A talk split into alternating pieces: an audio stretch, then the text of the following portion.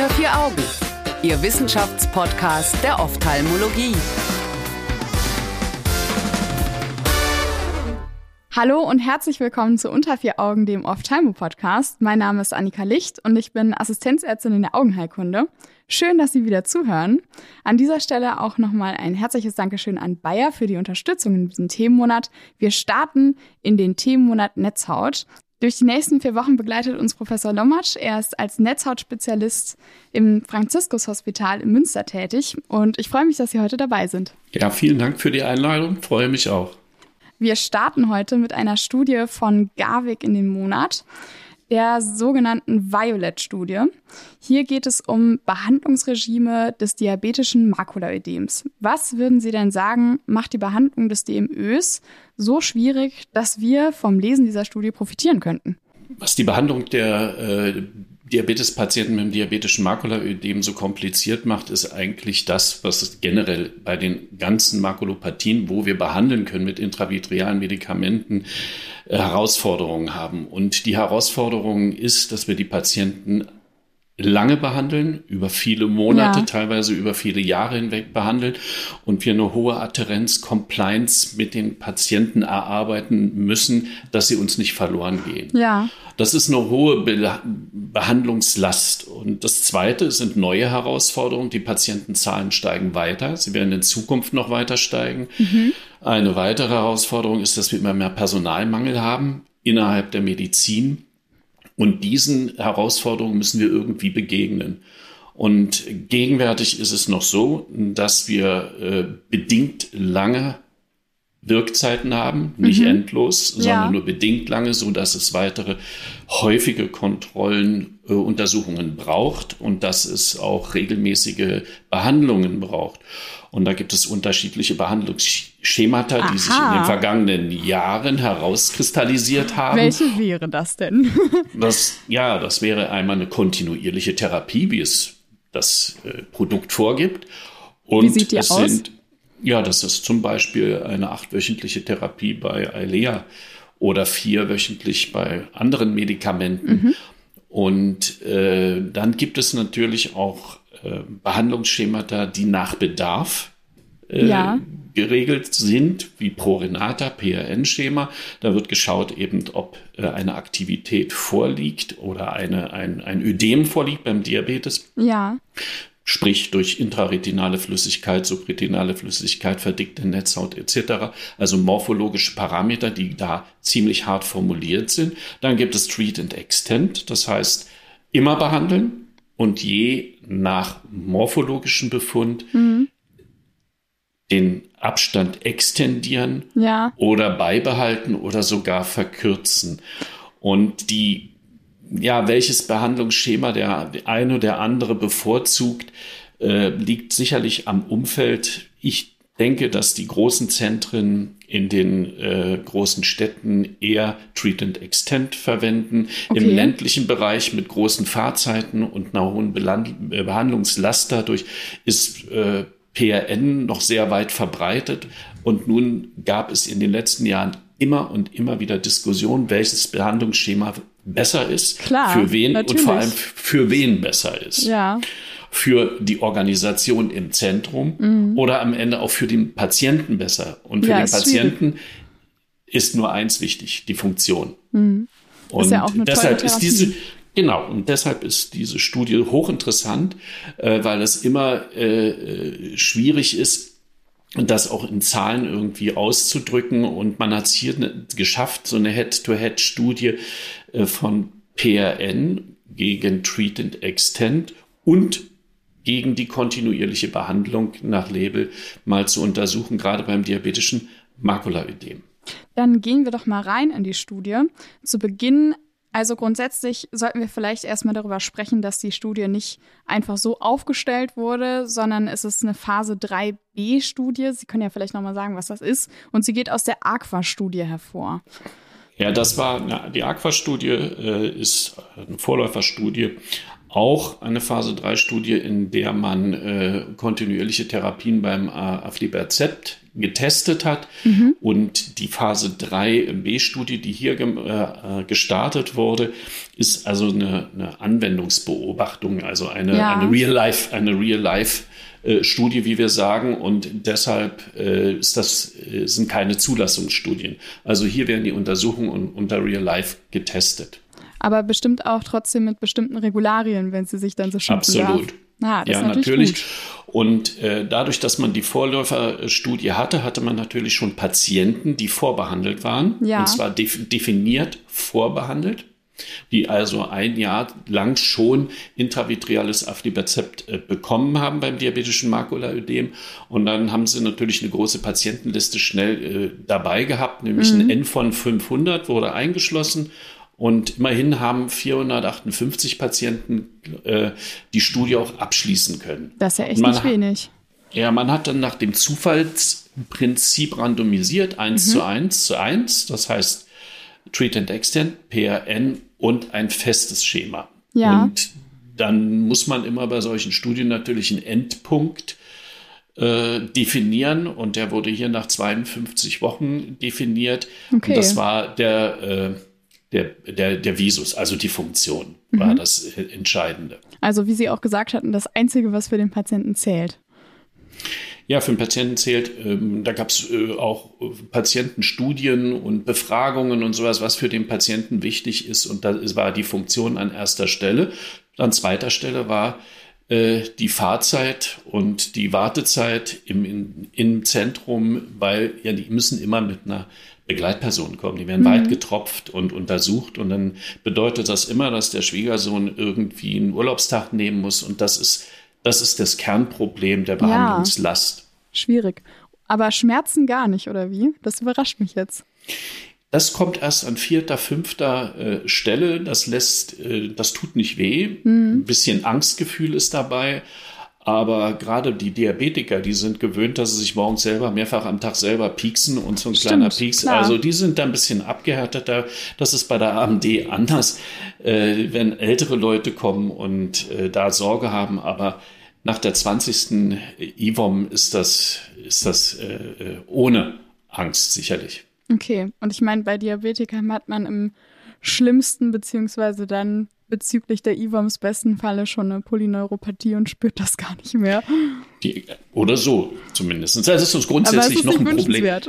Nein, aber das ist ja grundsätzlich noch ein zusätzliches Problem, dass die Diabetiker auch äh, mit dem DMÖ häufig berufstätig sind, ja. äh, jüngere, jüngere Patienten mhm. sind, anders als bei der AMD und dass sie ähm, Komorbiditäten haben, das heißt also viele verschiedene Arzttermine. Mhm. Die sind dadurch unzuverlässig, nicht vorsätzlich äh, in der Terminwahrnehmung. Das heißt, die konsistente und konstante Therapie kann nicht immer eingehalten werden und das führt natürlich auch zum äh, Funktionsverlust. Deshalb ist das mit diesen beiden Vergleichen von Behandlungsschemata hier eben auch in der Studie hochinteressant und das äh, Ergebnis ist natürlich auch ähm, interessant. Es gibt ja die ARIES und äh, Altair-Studien, die haben diese und die haben also verglichen auch ähm, den Unterschied zwischen zweiwöchentlichen und vierwöchentlichen Extensionen und haben da äh, keine Unterschiede gesehen. Mhm. Auch der Zeitpunkt, wann man in der in, äh, Extension anfängt, äh, hat da keine großen Unterschiede gegeben. Ob man einen längeren Zeitraum kontinuierlich behandelt und dann erst Treat and Extend startet. Also da hat man keine großen Unterschiede gesehen. Bevor wir allerdings auf die Ergebnisse kommen, würde ich einmal noch ganz kurz darauf eingehen. Ähm, also im ersten Jahr wurden die quasi fix gespritzt, äh, Eilea alle acht Wochen. Ja. Und im zweiten Jahr wurde dann geteilt in diese drei Gruppen. Und dabei hätte ich ein paar Nachfragen. Und zwar bei dem Treat and Extend. Um wie viel wurde da verlängert? Bei Treat and, Im Treat and Extend Arm wurde, wenn verlängert, dann um zwei Wochen. Ist das normal oder wird das, also ist das weniger oder mehr normalerweise? Also das handhaben die Zentren unterschiedlich. Mhm. Äh, auch bei der AMD ist das genauso. Ja. Äh, wir zum Beispiel, wir extendieren äh, um vier Wochen. Mhm. Und verkürzen auch wieder um äh, vier Wochen. Und äh, das ist natürlich auch wieder mit dem Blick auf die Behandlungslast. Und dann sind die Kontrollen natürlich noch häufiger. Ja. Aber so eine, um die Zahlen schärfer zu kriegen, ist es sicherlich klug, wenn man das unter Studienbedingungen machen kann, wenn man da mit zwei äh, Aha, wöchentlichen okay. Extensionen rangeht. Für Real Life halte ich das für eher schwierig. Also eigentlich wäre es schon schön gewesen, wenn die vier Wochen gemacht hätten, aber wir sind ihnen nicht sauer. Ähm, und bei den Injektionen bei ProRenata haben die ja hier eine Injektion genommen. Und ist das normal oder nimmt man eine oder nimmt man mehr? Also auch das ist unterschiedlich. Äh, zu den Krankheitsbildern beim diabetischen Makulaödem ist es so, dass wir zum Beispiel immer Dreier-Sets machen. Mhm. Dann hat einen gewissen Vorteil und Charme, dass der Patient schon immer erstmal weiß für die nächsten drei Monate, wie es abläuft. Mhm. Und äh, nicht diese, gerade beim PRN-Schema kommt der Patient ist nervös, weil er nicht weiß, kriegt er eine Spritze. Das ist Okay. ja ein grundsätzlicher Vorteil von Treat and Extend, dass der Patient im Auto sitzt und weiß, er kriegt eine Spritze. Und äh, bei PRN eben nicht. Und äh, deswegen nehmen wir auch bei der AMD und auch bei den retinalen Venenverschlüssen äh, ein, äh, ein Dreier-Set. Dann kommen wir jetzt mal darauf zu sprechen, was rauskam. Ja, äh, so ein bisschen erstaunt war ich, dass sich eigentlich gar nichts unterschieden hat. Dass es keine, äh, wes äh, keine wesentlichen Unterschiede gab, keine signifikanten Unterschiede in der Funktion. Das war ja der primäre Endpunkt, Ja. dass ähm, man äh, in der Funktion keine Unterschiede in allen drei Armen gesehen hat. Sowohl das kontinuierliche Schema Treat and Extend oder die Therapie nach Bedarf. Und das lag dicht beieinander und das hat äh, bei einem äh, nachher über das äh, Ergebnis von äh, zwei Jahren, die Zweijahresdaten, Ja. waren dann auch äh, so, dass die sich nicht mehr unterschieden haben. Und ich hatte gedacht, und das ist ja das Vorurteil oder ich, ja, oder Urteil, dass man bei Oder ihr PRN, Standpunkt in den Diskussionen früher. ja, genau. dass man, dass man äh, sagt, bei PRN kommt es eindeutig zu einer äh, Unterbehandlung und Unterbehandlung ist dann eben eher mit einer schlechteren Funktion korreliert worden. Und äh, dass die Injektionszahlen bei Treat and Extend dann eben doch immer etwas höher lagen, wurde immer auch damit verbunden, dass die Funktion besser ist. Aber hier speziell, und wir dürfen jetzt ja nur über das diabetische Makulaödem äh, äh, reden, unter Real Life, unter diesem Behandlungsschema, es muss man sagen, es hat mich erstaunt, dass das also so äh, gelaufen ist. Ja, finde ich auch wirklich erstaunlich und ist natürlich ähm, auch vielleicht ganz befriedend jetzt für alle Netzhaut-Spezialisten, dass die sich da nicht weiter streiten müssen.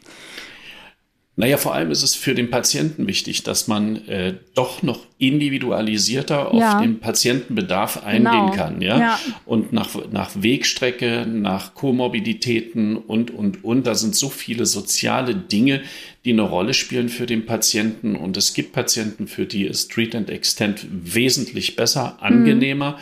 Und es gibt Patienten, die kriegt man am besten mit Prorenata hin. Und äh, das beruhigt mich, dass man doch eine gewisse äh, Freiheit hier erkennen kann. Man weiß ja jetzt aus anderen Bereichen der Medizin, dass eine Mitentscheidung der Patienten auch immer maßgeblich zur oder auch oft maßgeblich zur Therapieadhärenz beitragen kann und auch zur Therapieverträglichkeit. Das sind ja zwei enorm wichtige Faktoren, wenn wir über die IWOM-Therapie sprechen. Denken Ja. Sie, dass es die Möglichkeit jetzt eröffnet, den Patienten am Anfang zu sagen, gut, pass auf, das ist doof, aber es gibt drei Möglichkeiten und du darfst dir selber gerne aussuchen, welche du davon machen möchtest und wir können auch wechseln, wenn du mit was nicht zurechtkommst. Oder glauben Sie, dass es darauf rauslaufen wird, dass der, dass die Kasse jetzt sagt, super, dann müssen wir vielleicht weniger bezahlen, dann machen wir jetzt für alle das, was am günstigsten ist. Nein, nein, das, äh, äh, das darf nicht kommen. Das darf auf keinen Fall kommen, denn es, es gibt den Aspekt auch noch der, Organisi der Organisation dieser Patientenmassen. Das darf man nicht außen vor lassen. Ja. Das ist wichtig, dass wir überhaupt in der Lage sind, die Patienten regelmäßig und kontinu kontinuierlich zu behandeln. Denn es wären mehr Patienten. Aber Sie haben völlig recht, Frau Licht. Es äh, äh, gibt uns eine Möglichkeit, den Patienten in die Entscheidung seiner äh, langjährigen Therapie mit hineinzunehmen in der Gestaltung dieses Weges. Und das ist ein großer Plus, genauso ein großes Plus, genauso wie wir die Möglichkeit eben haben, dem Patienten das Bild zu zeigen und zu sagen, so sah es vor, äh, vor vier Wochen aus und so sieht es heute aus. Und dann kann er mitgenommen werden ja, in die genau. Entscheidung und kann sie gut nachvollziehen. Ja, das ist doch eigentlich ein sehr schöner Punkt. Ähm, ich hätte noch zwei weitere Punkte auf der Liste. Das eine ist, dass es ja auch hier und auch immer wieder in Real Life Patienten gibt, bei denen immer etwas subretinale Flüssigkeit verbleibt. Wie sollte man mit denen denn am besten verfahren und geht diese Studie darauf ein? Also um diese äh, Flüssigkeitskompartimente zu beurteilen, ist diese Studie nicht geeignet, weil mhm. man sie nicht verglichen hat hinsichtlich der einzelnen Flüssigkeitskompartimente. Und die subretinale Flüssigkeit beim diabetischen Makulaödem zeigt eigentlich nur auf, dass äh, es schon weitreichende Schäden gibt okay, äh, durch ja. die äh, Stoffwechselsituation innerhalb der Netzhaut und es da schon zu Schrankenstörungen kommt auf der gesamten Ebenen, auf allen Ebenen der Netzhaut, denn es fängt ja eher eigentlich immer nur mit intraretinaler Flüssigkeit an und erst im späteren Verlauf äh, kommt es in Einzelfällen, das ist gar nicht so häufig die subretinale Flüssigkeit, mhm. aber wenn, dann haben wir also schon gesteigerte Schäden oder vermehrt Schäden, die dann, das spricht eher für eine ja, für, für, die, für eine schlechtere Prognose, was okay. die Funktion angeht, wenn wir, bei einer Dia beim, beim, wenn wir beim diabetischen Makulödem auch äh, subretinale Flüssigkeit sehen. Das heißt, da würde man dann vielleicht weniger Prorenata machen und eher fixe Schemata oder Treat und Extend durchaus denkbar, ja. Okay, dann ein letzter Punkt, etwas gemein. Ähm, und zwar kann man die Studie denn überhaupt noch so für bare Münze nehmen? Denn hier geht es ja um zwei Milligramm Eilea und jetzt gehen ja erste ähm, Studienergebnisse, zumindest schon auf Kongressen, rum äh, zu acht Milligramm Eilea intravitreal und das macht man ja genau, um dieses Problem zu lösen, was Sie am Anfang oder anzugehen, was Sie am Anfang angesprochen hatten, dass man die äh, Intervalle verlängern kann falls das der Fall ist?